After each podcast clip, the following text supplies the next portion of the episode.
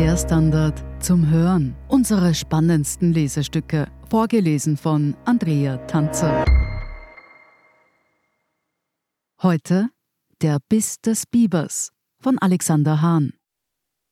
Für die einen ist er zur Plage geworden. Andere sehen in ihm ein Musterbeispiel für eine erfolgreiche Wiederansiedelung. Der Biber.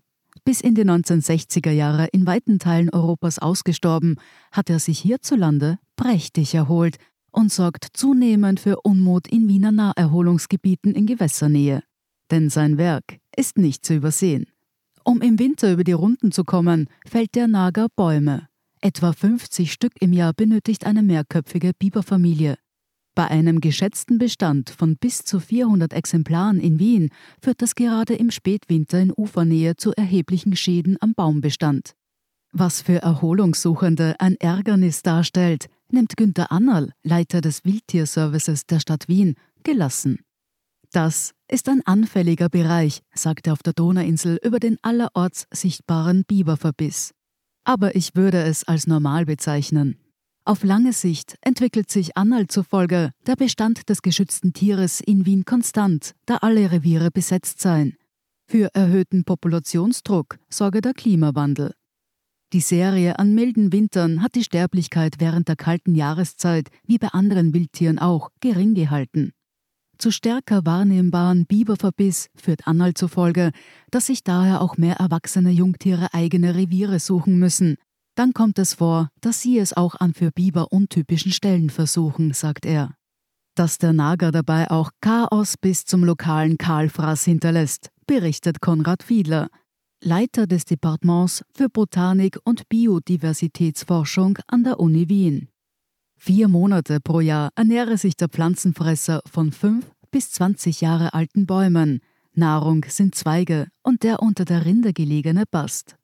Übrig bleiben Stämme als sichtbare Folgen einer erfreulichen Bilanz.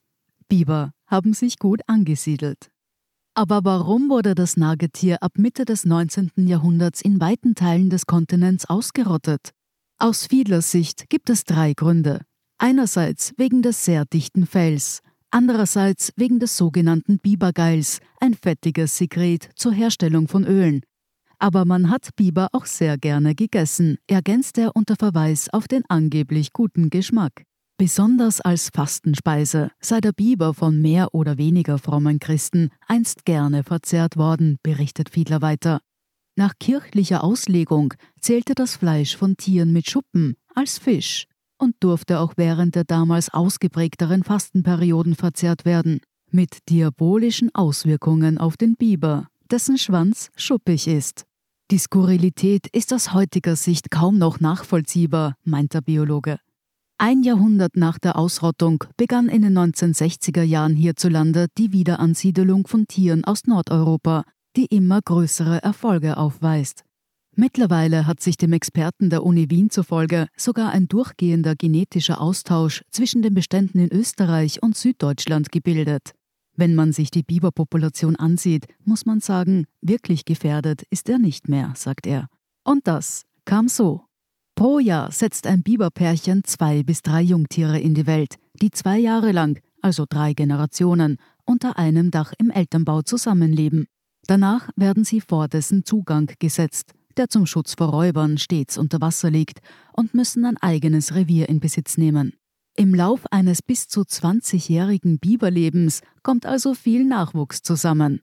Ist in der Nähe kein Revier frei, begeben sich die Jungtiere auf Wanderschaft.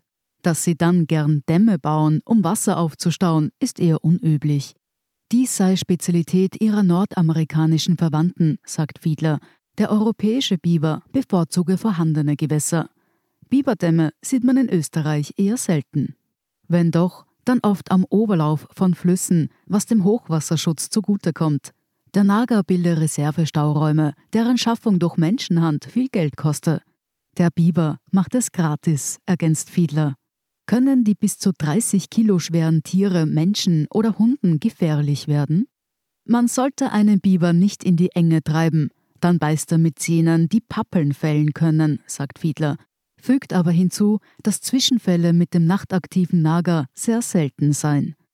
Dafür bestehen Konfliktherde mit gewässernahen Nutzpflanzen, wobei Mais Bibergaumen anscheinend besonders schmeichelt. Andere Probleme würden in Klosterneuburg auftreten, berichtet Fiedler. Näheres dazu weiß die zuständige Bezirkshauptmannschaft Tulln. Die Reviere an der Donau seien übervoll, was dazu führe, dass Biber auch den menschlichen Hochwasserschutz bedrohen.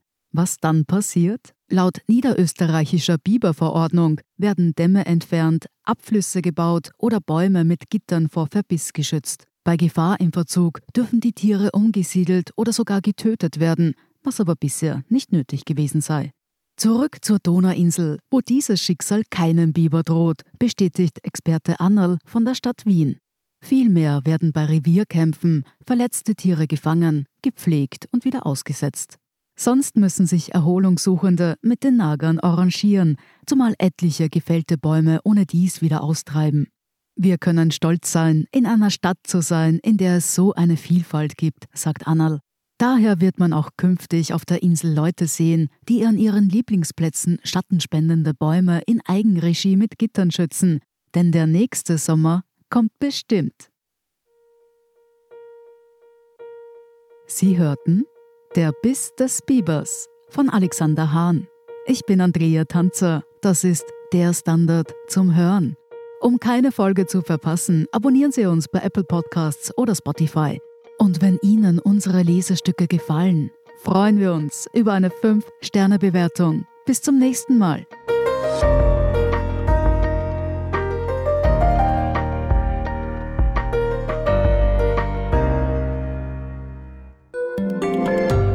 Kleine Wohnung im Zentrum, das wär's.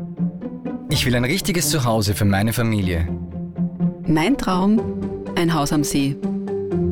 Was auch immer Sie suchen, Sie finden es am besten im Standard. Jetzt Immosuche starten auf Immobilien der Standard.at.